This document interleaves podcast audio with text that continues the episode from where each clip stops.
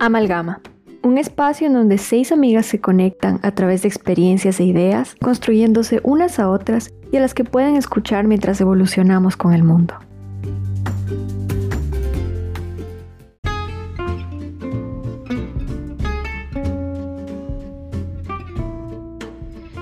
Durante siete episodios han podido conocer sobre los temas que nos interesan, problemas que nos motivan y los principios y valores que nos mueven. Pero este episodio será un poquito distinto. Este es para que ustedes nos conozcan a nosotras seis en un espacio mucho más personal. Para eso, la dinámica será distinta a los demás episodios. Inspirándonos en un juego de percepción y conexión llamado We're Not Strangers, nos haremos rondas de preguntas de todo tipo, personales, chistosas y algunas más profundas que traten sobre quiénes somos y lo que queremos ser. Hoy estamos con ustedes las seis integrantes, Valerie, Fernanda, Nicole, Claudia, Mariana y Joana B, listas para darle una nueva visión de cada una de nosotras. Bienvenidos al octavo episodio de Amalgama.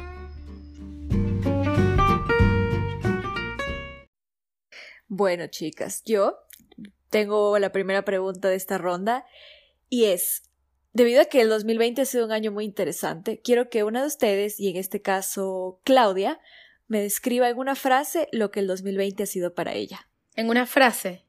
Uf, creo que sería algo como que como que en lo aburrido también hay aprendizajes, porque ha sido tan aburrido este año en la mayoría, como que, bueno, ha sido emocionante en el sentido de que, ¿qué está pasando? Pero ha sido monótono en el sentido de que la cuarentena. Pero aún así siento que he aprendido un montón y me ha dejado un montón de aprendizajes.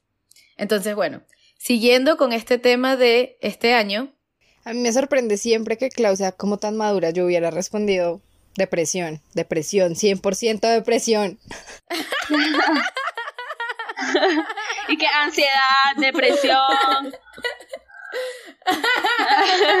Crisis existenciales. Que me omitan este año, por ¿Para dónde voy?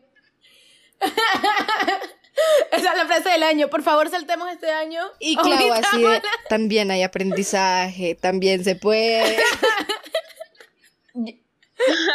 A mí también me gustó mucho. Sí, para mí fue un año de oportunidades. A, mí me gustó este año, para que sepan. Qué raras. Yo les aviso en Año Nuevo cuando reflexionen. Para mí también ha sido años de O sea, porque ahorita no se puede reflexionar. Tiene que ser en Año Nuevo. No, no, ahorita. y de muchos cambios. Exacto. Ok, a ver. Siguiendo con las preguntas de este año. Em, ¿Cuál es el evento más interesante que has tenido este año, Anaví? Como que la experiencia. El evento más interesante, la experiencia más interesante que tenido este año. Mi primo se mudó a la casa porque le agarró la cuarentena. Él lo vive con nosotros, pero él vive muy lejos, su familia vive muy lejos. Y, y él ha tenido que vivir con nosotros durante estos últimos seis meses, ya ni sé cuánto tiempo ha pasado, pero todo este tiempo. Y no, mi familia es de puras mujeres, entonces de pronto tener un hombre en plena adolescencia, o sea, la descripción perfecta de la pubertad, en, en la casa siempre ha sido una dinámica bastante interesante. Creo que he aprendido mucho sobre mí misma teniendo un extraño, un personaje externo a, las seis integrantes de mi familia en la casa con nosotros todo el tiempo.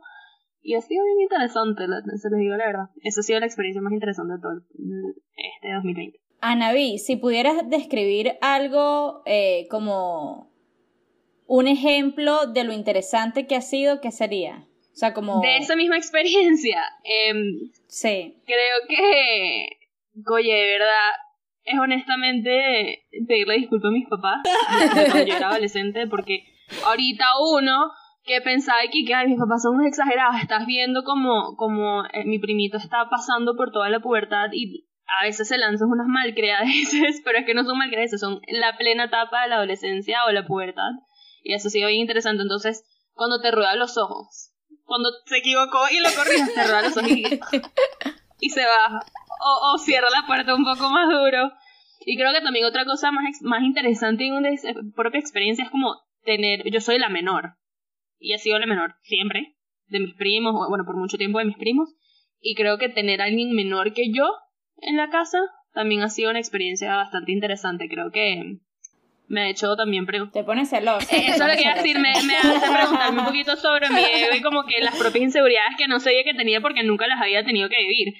Y eso ha sido la experiencia más interesante de mi 2020. Sí, la más nueva en mi vida también. Pero bueno, bueno, a ver.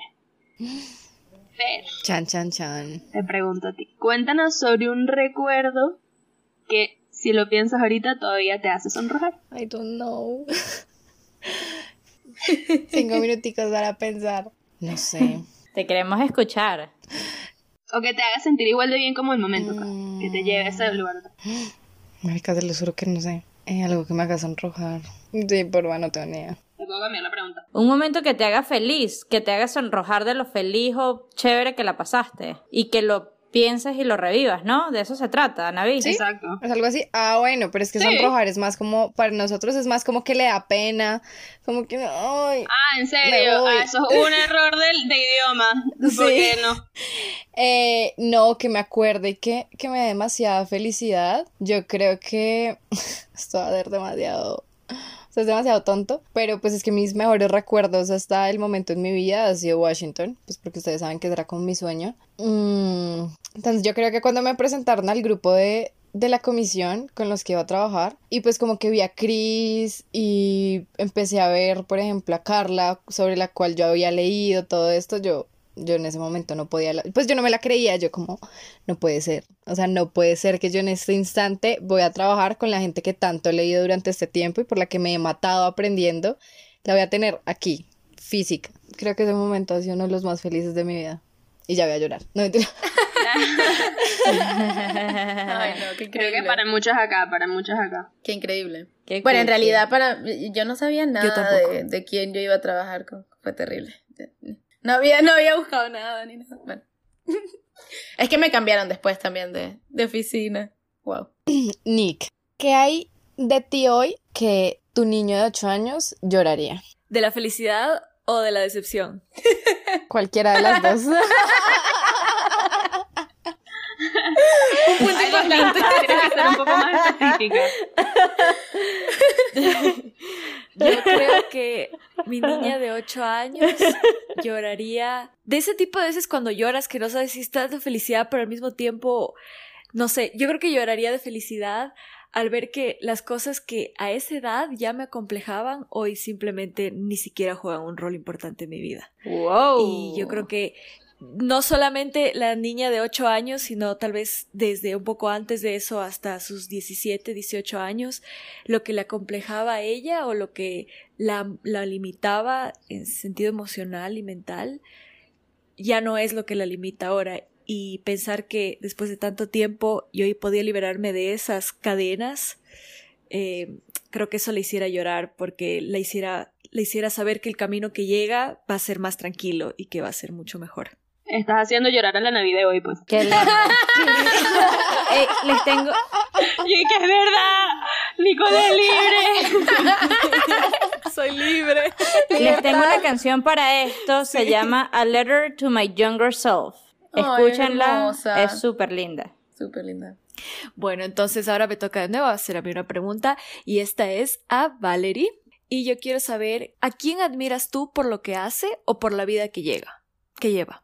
A la persona que más admiro en la vida es a mi mamá, porque yo siento que ha sido la mujer más fuerte que he conocido, ha pasado por cosas súper difíciles y todas las veces se ha levantado y se ha reinventado y además ha sido tan fuerte para mi hermana y para mí que en verdad yo quiero tener esa fuerza interna y esa capacidad no solamente para hacer mil cosas físicas, sino lo más importante y se los he dicho muchas veces es la espiritualidad, como la fuerza emocional, la fuerza mental y bueno, es la persona que más admiro. Ya en lo profesional, admiro muchísimo. Este es un tema político, es un tema controversial. Yo admiro en mi país al único político y es a Santos. Admiro su carrera, él fue el expresidente y admiro su carrera porque estuvo muy enfocado y me recuerda mucho a mí también en qué universidades quería estudiar. Entonces fue cuando era muy joven en la London School of Economics y luego estuvo en la Nacional de Cafeteros y luego regresa acá, es presidente y a pesar de haber tenido una postura en contra de la guerrilla, tiene la humildad y la humanidad de sentarse y decir, bueno, la guerra no es toda la solución. A pesar de haber escrito un libro que se llamaba Jaque al Terror, que lo sacó para finalizar el periodo anterior de 2010 del anterior presidente, saca este libro en el cual habla del bombardeo a Raúl Reyes en la frontera con Ecuador y toda esta controversia internacional que desarrolla. Y después en su gobierno, a pesar de todo esto, saca este proceso de paz adelante. Y me encanta una frase que él dice siempre y es que solo los idiotas no tienen la capacidad de cambiar de pensar cuando la situación cambia. Y después de esto se gana un premio Nobel y al final cuando termina su, su segunda presidencia, se retira de la política, que es una cosa que no se ve en Colombia. Acá los expresidentes se perpetúan hasta que el día de su muerte y se retira de la política y se va a dar clase a Oxford y a Harvard. Entonces, profesionalmente, admiro mucho esas cosas, teniendo en cuenta, no soy fanática, sé que tuvo mil errores y jamás los justificaría. Como profesional, siento que es una persona que tuvo todo siempre claro. Y de nuevo me recuerda mucho a mí porque yo creo ser una persona que ha tenido y que tiene todos sus objetivos profesionales claro, cómo llegar y cómo hacerlo. Entonces, en mi país es la persona a nivel profesional que admiro y ya, esas son las dos personas. Bueno, ahora yo quiero preguntarle a Mariana. Esta es una pregunta muy chistosa. Mariana, ¿en qué lugar, pero tienes que describir el lugar o si es una ciudad o lo que sea, ponerle nombre? ¿En qué lugar te gustaría morir? Mira, de los lugares en los que he estado, creo que de todos me gustaría vivir en Mérida, eh, morir, perdón, en Mérida. Eh, ¿Por qué Mérida? Porque bueno, creo que es una ciudad que a mí eh, particularmente me transmite como una energía distinta. No sé si es por la altura y no sé, la conexión que me genera eh, como con algo superior, con algo divino y que me transmite realmente como una plenitud, una paz, serenidad.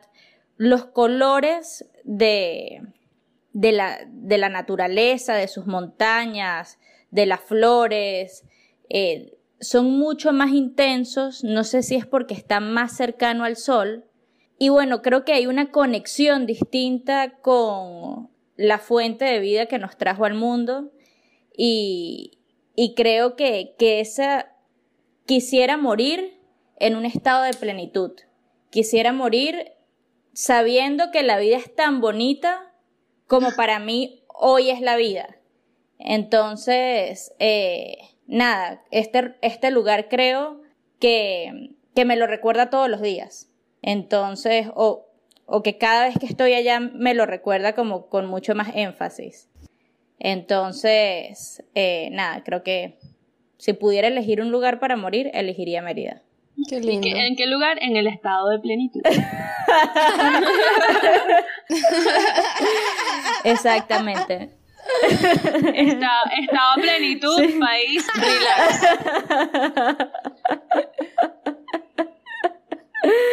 Uh, eso me llevaría a pensar otra cosa, pero Ay. no. Ah, bueno. No es políticamente correcto decirlo por acá. Ay. ¡Epa! Eh, bueno, yo quisiera hacerle una pregunta a Ana Victoria. Y es que en momentos que has sentido que, que no puedes más, que realmente sientes que la situación te sobrepasa y te has sentido quebrada totalmente internamente, ¿qué te sostiene cuando has pasado por esas situaciones? Te tengo la respuesta, porque hubo un momento en mi vida que, que, lo tuve que crear, ¿no? O sea, que sí estaba quebrada, que sí me sentí y que estaba empezando a entrar como una depresión, tenía tiempo así. Y yo siempre he tenido como que mi mente lógica y luego mi mente emocional. Y mi mente lógica le habla a mi mente emocional. Y mi mente lógica le decía, esto pasará, todo pasará. O sea, lo que tú estás sintiendo ahorita es importante, es válido y es importante que lo vivas, pero este, esta emoción, esta situación pasará. Y cuando lo pases serás más fuerte. Y hay empoderamiento, o sea, tú te empoderas incluso con el sufrimiento que tienes. Entonces cuando tú logras pasar por ese sufrimiento y logras poder pasar y aguantar la ola, o sea, literalmente para mí es la frase, eso es lo que me sostiene, this too shall pass, this shall pass, esto pasará. Y eso es lo que a mí me hace vivirlo, pero entendiendo que tengo que vivirlo para poder pasarlo. Y entonces tengo el apoyo siempre, obviamente, cuento con mi familia, yo tengo un grupo de verdad muy bueno, tanto amistades como familia, que siempre me apoyan y me ayudan, pero esas emociones internas yo las vivo más solas que compartidas. Entonces, yo encontré apoyo en esa frase mía porque he pasado por esas situaciones. Entonces, cuando se me vuelve a presentar una situación que a lo mejor me quiebre, me lo recuerdo y me lo digo, this too shall pass, this too shall pass. Y rezo, obviamente, yo sí rezo muchísimo también en esas etapas, sea, pero creo que esa es la frase que más me sostiene porque yo misma me estoy dando fuerzas y yo misma estoy confiando en mi habilidad de poder pasar por esa situación. ¿Sabes qué? Esa frase a mí me encanta y estuve a punto de tatuármela, después dije, no, qué terrible tatuarme esa frase. Pero a mí me encanta porque cuando estás en un momento difícil, esto pasará y llegarán momentos mejores, pero cuando estás en un momento muy feliz, te recuerda que esto también pasará y tienes que disfrutarlo porque como las cosas malas pasan, las cosas buenas también pasan. Entonces, siento que en todas las situaciones aplica y te, te trae al presente. Total, yo creo que es una buena aterrizaje, o sea, siempre te, te grounds you, o sea, te, te, te ayuda a recordar que los momentos van y vienen, Sí. positivo y negativo, y que tú tienes la fortaleza y el carácter interno para tú mismo poder ayudarte. Ojo, reconociendo cuando necesitas ayuda externa, reconociendo cuando tú mismo tienes que ir a tocar otros pasos, pero que esos momentos, cuando los enfrentas, es que los vas a poder pasar, pero tienes que saber qué va a pasar, en verdad, para no entrar en un hueco que, que nunca vas a poder salir. Y me encanta Ana Victoria también porque creo que respondiste justamente en ese que te sostienes y es en ti misma. Exacto, tal cual. Eh, me encanta que no hablaste de nada externo, o sea, sino que todos todo, eh, los elementos de los que hablaste pues están dentro de ti y, creo que, que eso es muy valioso cuando reconocemos que nosotros mismos somos los que tenemos la responsabilidad de, de salir de cualquier quiebre o momento que, que pues nos, nos haga un poco que sea desafiante para cada uno de nosotros. Tal cual, tal cual. Es, full deep. Eso- esa pregunta fue super deep. Pero a ver, algo más relajado. eh, Clau. Para los oyentes. Y ellos tienen que identificar a cada una. ¿Cómo quieres que ellos te identifiquen a ti? ¿Con qué palabras? La primera que se me vino a la mente fue como loca. Pero no me gusta. pero no me gusta que se use la palabra loca. Ok, aventurera suena mejor. Porque loca sí lo, sí lo han usado muchas veces para describirme en el sentido de que tomo decisiones que otras personas no tomarían. Pero no me gusta que se use el adjetivo loca porque entonces tiene unas connotaciones con el estado mental y bla, bla, bla. No deberíamos usar la palabra loca. Pero, ajá, aventurera. Digamos aventurera. Porque sí, o sea, yo sí me iría al espacio. El otro día estábamos hablando de si nos iríamos al espacio. Yo me iría al espacio así. Si mañana me preguntan si me iría al espacio, sí, o sea, me monto en la nave y me voy porque descubrir lugares nuevos y ver si hay unos extraterrestres, hacerme mejor amiga de los extraterrestres, me encantaría.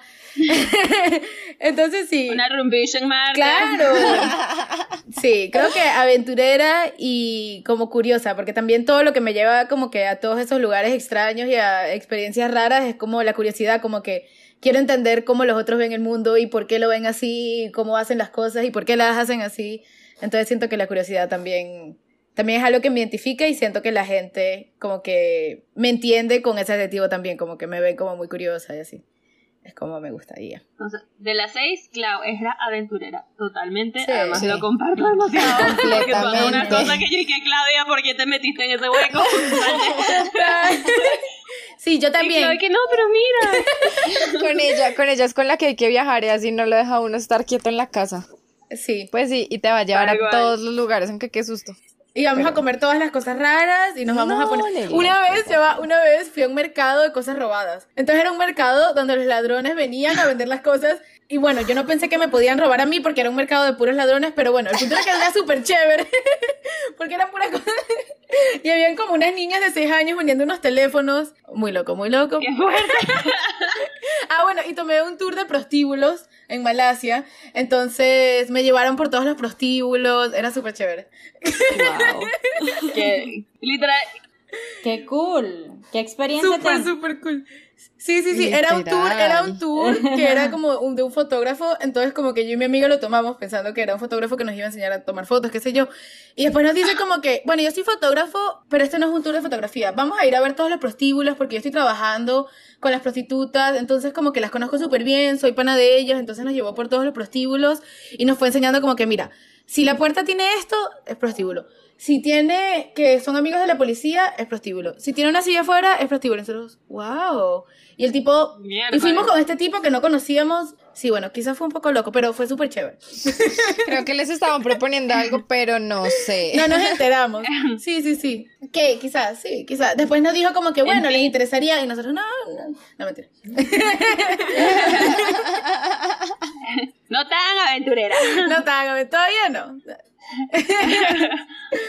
Em, a ver, Nick, ¿cuál es el mejor consejo que te han dado? Wow, eso es muy difícil porque yo lo reconozco de mí, yo soy muy mala escuchando los consejos y me dejo llevar mucho por lo que yo siento. No soy muy impulsiva, pero sí si estoy muy pendiente de lo que yo siento y a veces me, me, me envuelvo mucho en mi, en mi verdad. Se me está haciendo muy difícil pensar en un consejo que me hayan hecho el mejor consejo. Y que el mejor consejo me lo di a mí misma. También es válido, ¿no? La verdad es que yo doy unos consejos amigas que no se imaginan. Nadie me iguala. soy excelente. Creo que, creo que también puede ser de ti para ti. Me parece increíble. Me parece, me parece muy correcto eso, porque ya que se den cuenta mi dificultad para recordar un consejo, ya demuestra que en realidad que cómo soy yo, así que yo creo que no debería responder esta pregunta. Ya quedó El bastante mejor claro consejo que me he cómo dado soy yo. es no escuchas a nadie. Escúchate a ti misma siempre. Sí. Intuición. Así es. Pero bueno, ahora yo le quiero preguntar a Fer, ¿qué cosa ella hace con mucha facilidad y cree que es mejor que el promedio de personas? Mm, creo que es mejor que el promedio de personas. Creo que debatir. Creo que a mí me ponen como algún tema para empezar a hablar y como crear argumentos lógicos y eso y me sale hasta dormida. En- Lo mejor que tengo es tener la razón. No, obviamente Creo que está dormida. no quiero cortar esa parte.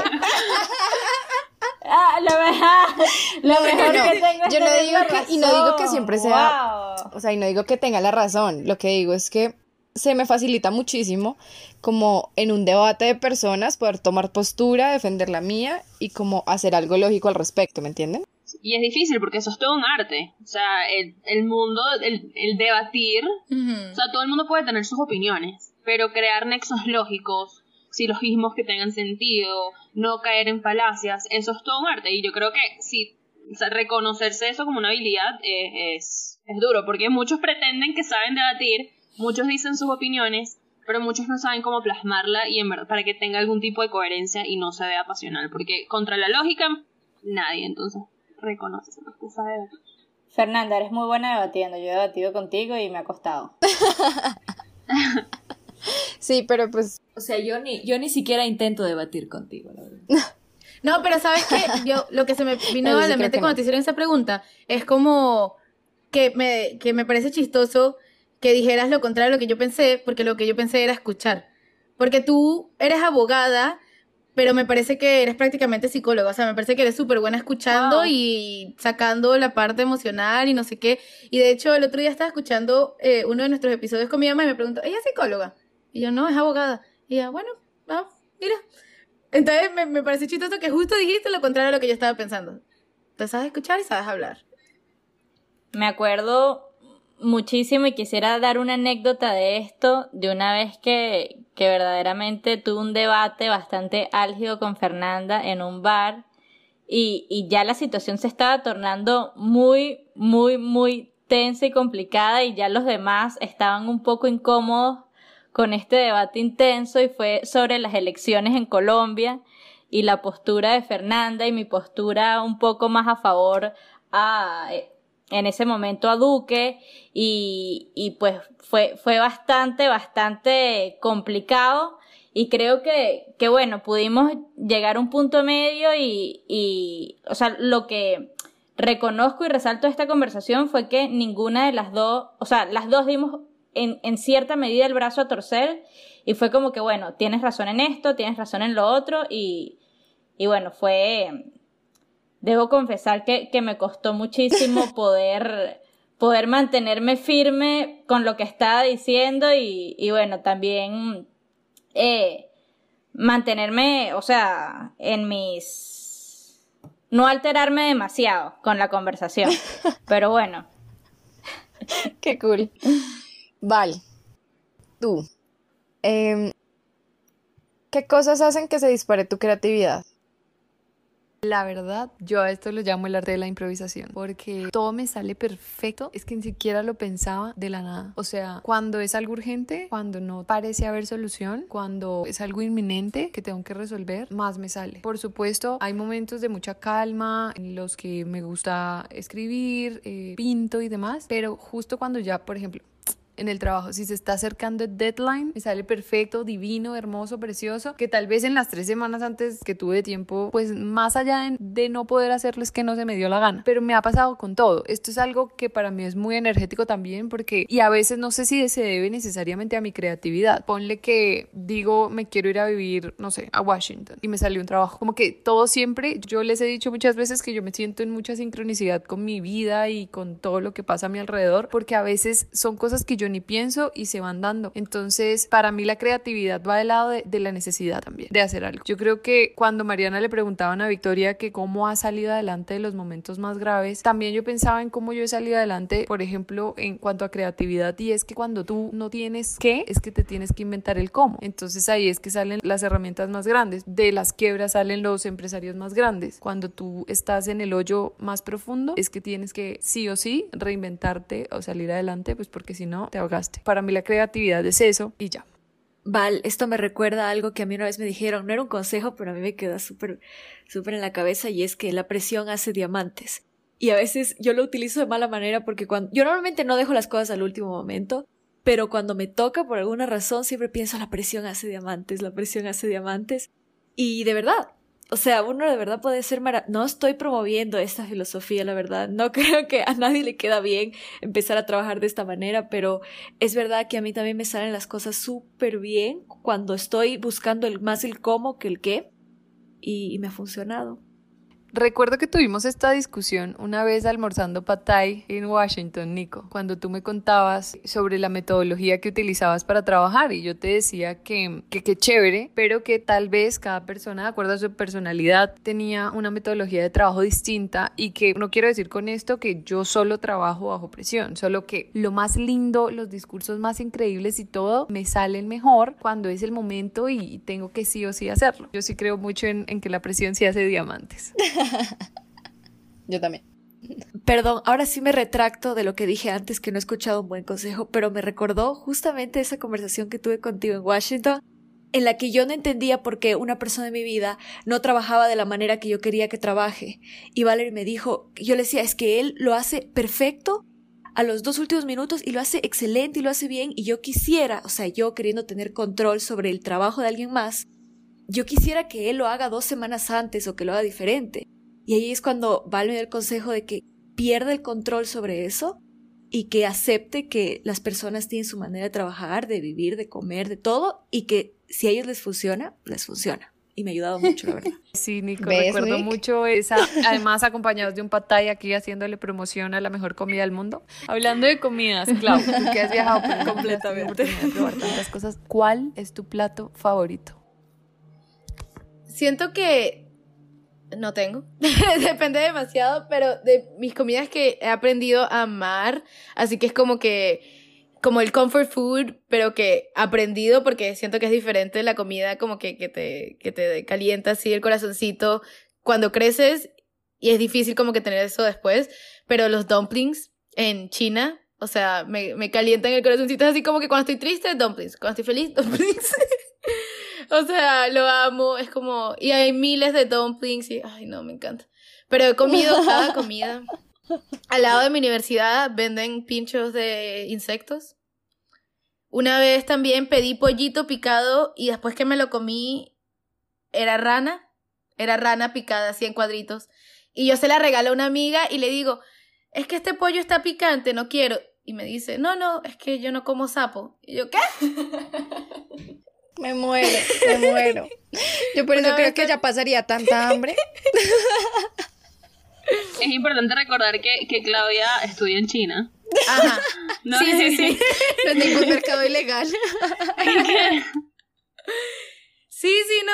No, y no era en ningún lugar raro. Era como que yo pedí delivery y, bueno, el, todo está en chino, entonces yo no podía leerlo. Entonces yo vi la foto y pensé que era pollito y pedí el pollito delivery y cuando me llegó yo me lo comí y después me picó mucho y lo regalé y resulta que era sapo. Entonces, bueno, Cocodrilo también he comido. El cocodrilo también sabe como pollito. Mi mente vegana está sufriendo. Oigan, no se imaginan.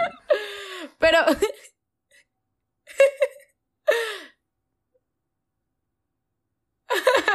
no, pero estaba rico. Eh, ah, menos.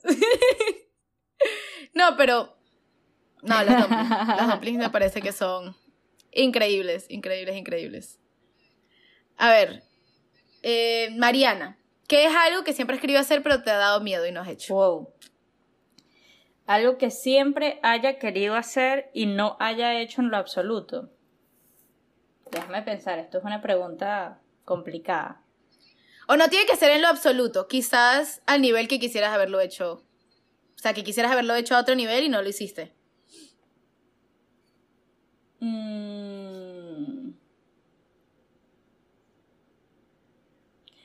Ya va, esta pregunta está complicada.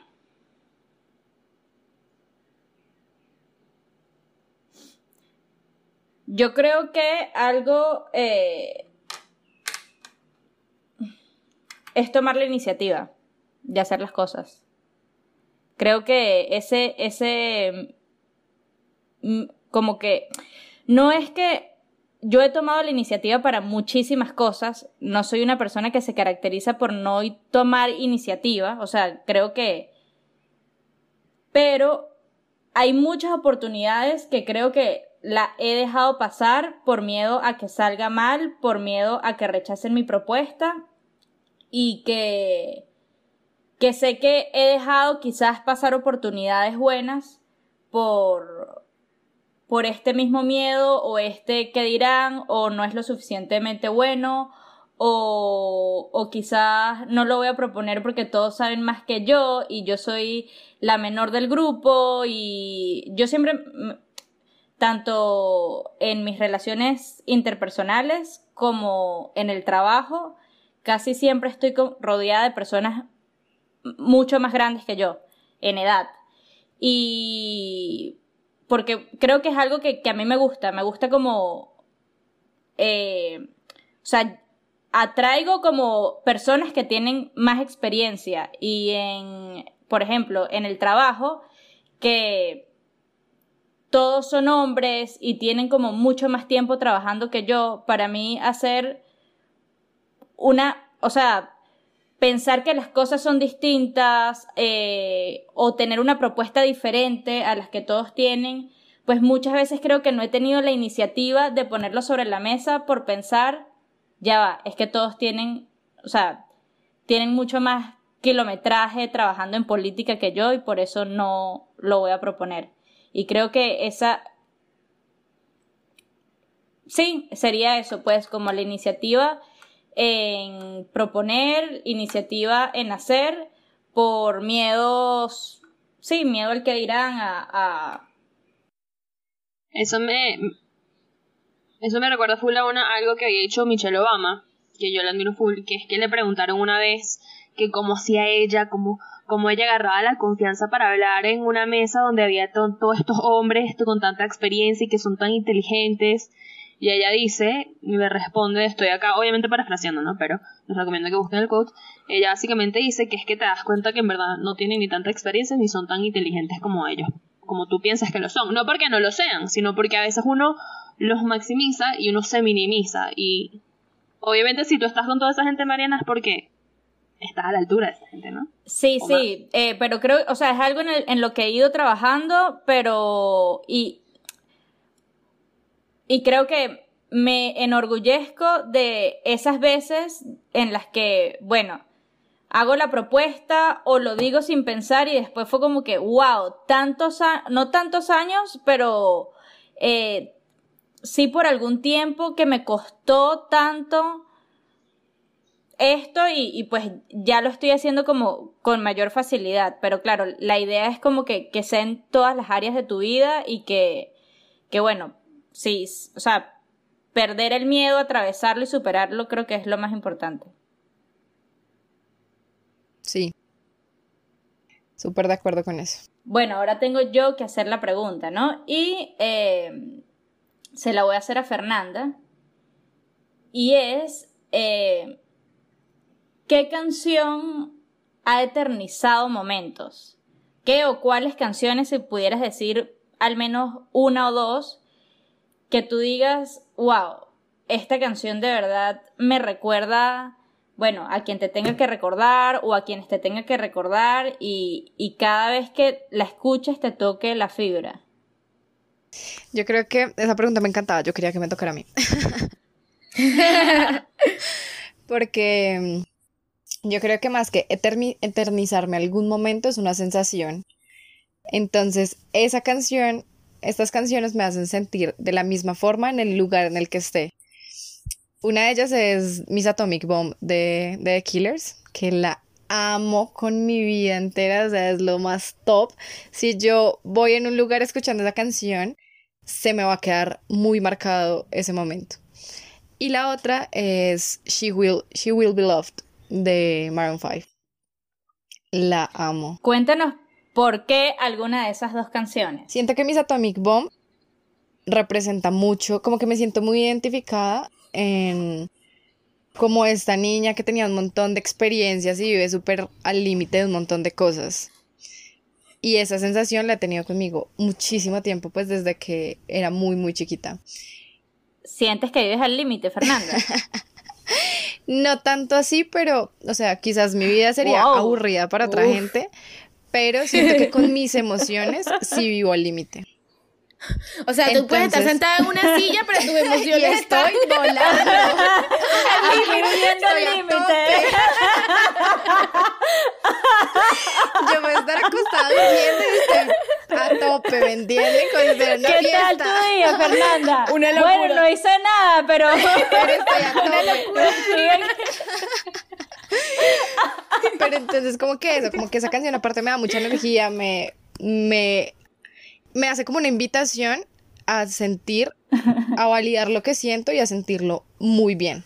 Entonces, amo esa canción. Y la de Maroon 5 porque también me siento muy identificada, pero ya como en la parte nostálgica, como en la parte nostálgica, pero también son momentos en los que tú tienes que recordar a ti que como que también me envía un mensaje en que me siento identificada, pero que puedo trabajar en ello. Entonces me da como esa fuerza, como que me recuerda un problema interno que tengo desde hace mucho tiempo y que igual lo tengo que seguir trabajando. Por eso esas dos. Qué lindo. Las amo. Ana Vic. Si tú supieras que vas a morir dentro de un año, ¿qué harías y cómo te gustaría ser recordada? Si yo tuviese que morir en un año, a mí me gustaría ser recordada como una persona confiable y que en verdad ayuda. O sea, en el sentido de que eh, si yo estoy muerta, yo quiero que alguien en mi eulogy vengan y digan, yo siempre pude contar con ella. Ella siempre era un espacio seguro para yo poder hablar y no me iba a sentir juzgada, no me iba a sentir em, degradada. Yo creo que yo quiero ser ese espacio y ese lujo en el mundo y trabajo para poder hacerlo. O sea, cada vez que me siento que yo estoy medio juzgando, me intento como echar para, echar para atrás y, no hacerlo porque quiero ser ese espacio de confianza para las personas. Y quiero también ser recordada como una persona que luchó por lo correcto, por el lado bueno de la historia. Incluso cuando me estaba graduando eh, del colegio, te decían, o sea, decían siempre, fulanita será recordada como, y ella, y cuando yo pasé, dijeron, Ana Victoria será siempre será recordada por su gran, como nivel de justicia, era algo así que habían dicho, y en verdad, yo creo que quiero ser eso en el mundo, una persona que lucha por lo justo y a la vez una persona súper confiable que siempre fue un espacio seguro. Y si tengo un año para, vi- para vivir, ¿qué es lo que haría? Fuera de COVID, honestamente creo que intentaría viajar a ciertos lugares que quiero. Em, en verdad creo que mi sueño es Tailandia, siempre, siempre he querido ir al Festival de Luces de allá, que es el típico que vimos en Enredados, en el Rapunzel, pero me enamoré y quiero ir, pues ese es como mi lugar soñado. Y honestamente, honestamente si tuviese un año para vivir, haría co- cosas que, que no haría por miedo a que me iban a matar. Por ejemplo, lanzarme de un avión, em, obviamente con paracaídas, eh, no, que sí, con... de verdad. ¿sabes? y que bueno, ya que... Ya fue, ya. Que tengo un del año. tiempo. Eh, exacto. Pues hagamos este año más corto. Súper ricas, súper. Creo que sería, o sea, despertaría ese espíritu aventurero que a mí normalmente no me, no me nacería naturalmente. Entonces, creo que eso es lo que haría. Ah, intentaría sanar como relaciones y, y, vivir full con todo con mi familia. O sea, creo que intentaría ver a todos mis amigos que están afuera y pasar el más tiempo posible que pudiese con mi familia y dejar todo listo para que ellos no se tengan que preocupar. Entonces, eso es lo que intentaría hacer. Pero ya con eso, vamos ahorita con algo que le decimos que es como un rapid fire de preguntas sí y no, como alternativas. Entonces va, va, va, a ser como más o menos la dinámica de, la de los jueguitos que se llama pregunta-pregunta, ¿no? Entonces, a ver. Voy con... Nico. ¿Netflix en chill o leer un libro y relax? Eh, Netflix en chill. Y mi pregunta, Clau, ¿crees en la suerte y en los milagros? No. Fer, ¿te gusta que jueguen con tu pelo?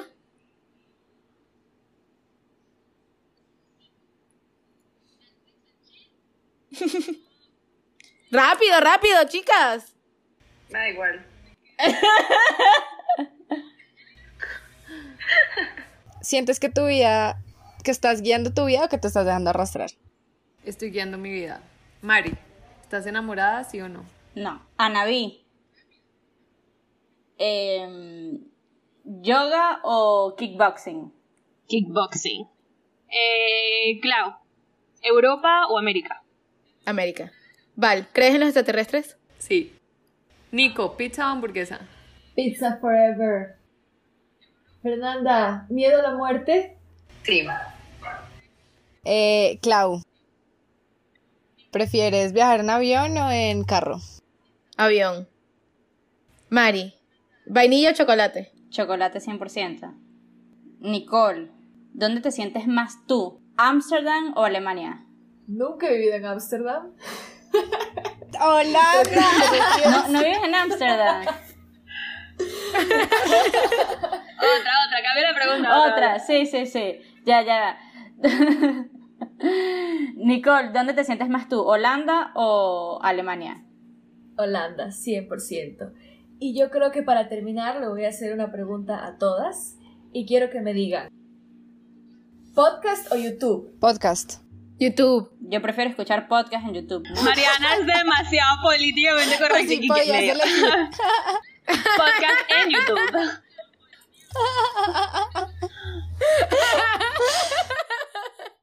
Yo podcast, mil veces. Yo YouTube. Bueno, creo que podemos cerrar el día de hoy eh, con esta conversación que pudieron conocer un poquito más de nuestra personalidad, de nuestros intereses y de nuestros gustos. Y bueno, espero que les haya gustado esta conversación y nos sigan escuchando a través de nuestro podcast. Recuerden, todos los lunes. Chao. Chao. Chao.